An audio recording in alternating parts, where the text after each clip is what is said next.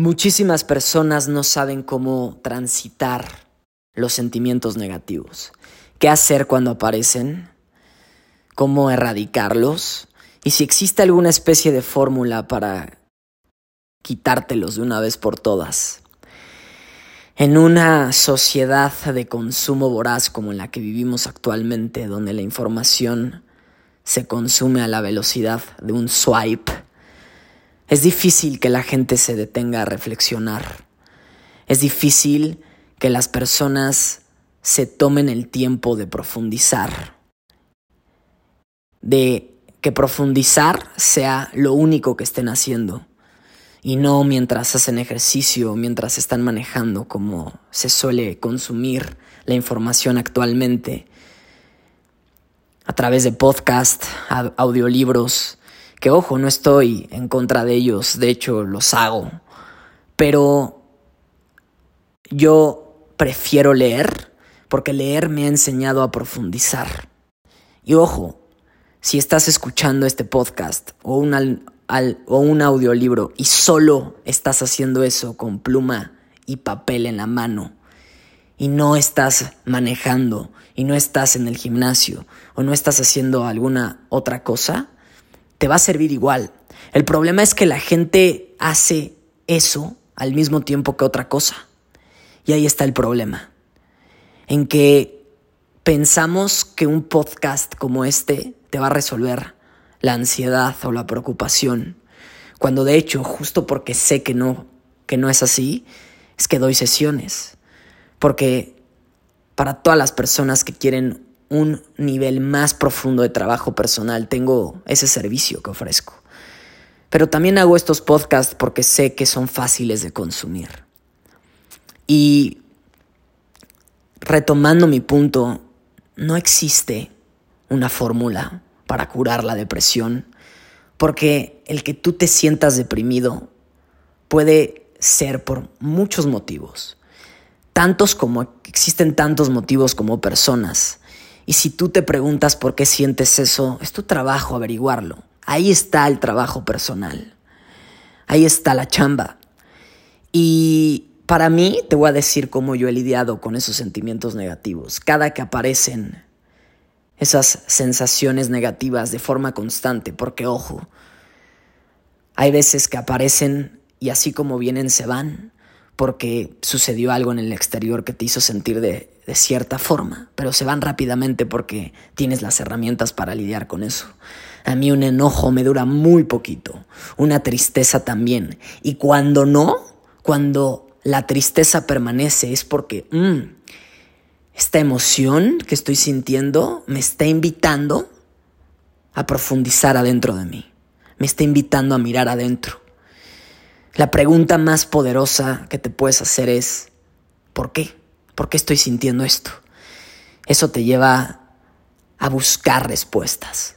Nos tenemos que volver buscadores de respuestas y no solo buscadores de anestesia.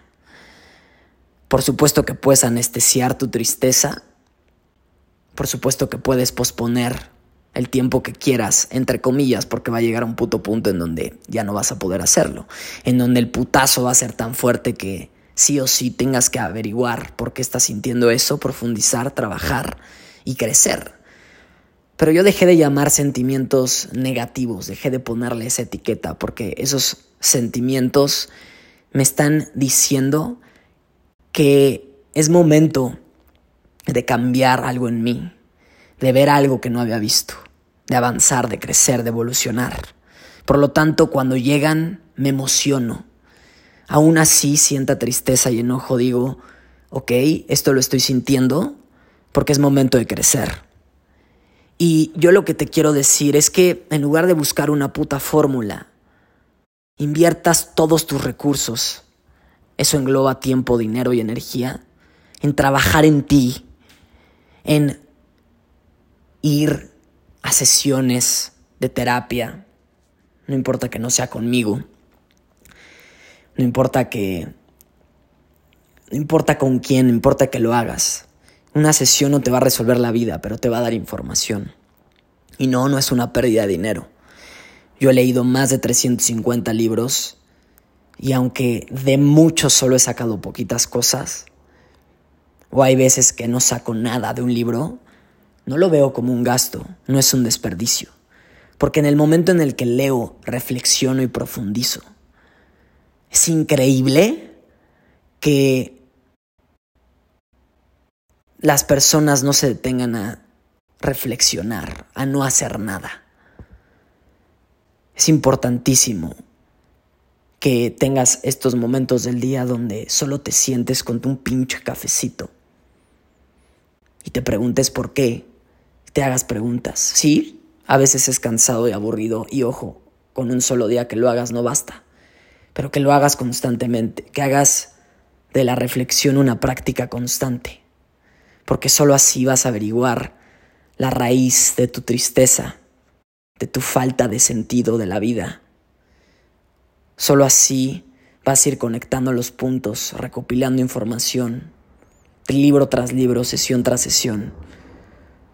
Es curioso porque quieres salir de tu puta tristeza, pero gastas tu dinero en, evadirla. Gastas tu dinero en salirte de esos estados emocionales, pero al mismo tiempo quieres curarte, quieres salir adelante. Y no, los sentimientos negativos no se van, uno simplemente aprende a lidiar con ello, de forma más clara, más concisa, más consciente, con muchas más herramientas. Pero cabrón, no gastes tu puto dinero en evadir, en adormecer con alcohol, con drogas, con comida chatarra. Inviértelo en ti, pero neta.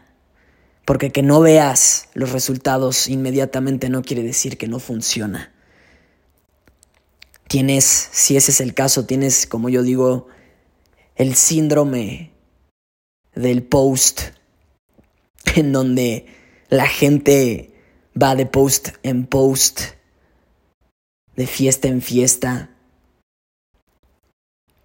creyendo que sin, sin una intención clara, solo por adormecer su dolor y sus sentimientos negativos. Eso es lo que te quería decir en este podcast. Invierte tu dinero en crecer. Y esos sentimientos negativos te están invitando a profundizar. Ahora, como este podcast es impersonal y no te conozco, si quieres realmente avanzar y averiguar por qué, porque está bien no tener las respuestas, no lo tienes que saber tú, pero habemos personas que te podemos ayudar, que te podemos guiar, que te podemos compartir herramientas y el camino yo te comparto el mío. Para mí los sentimientos negativos son una invitación para ir hacia adentro.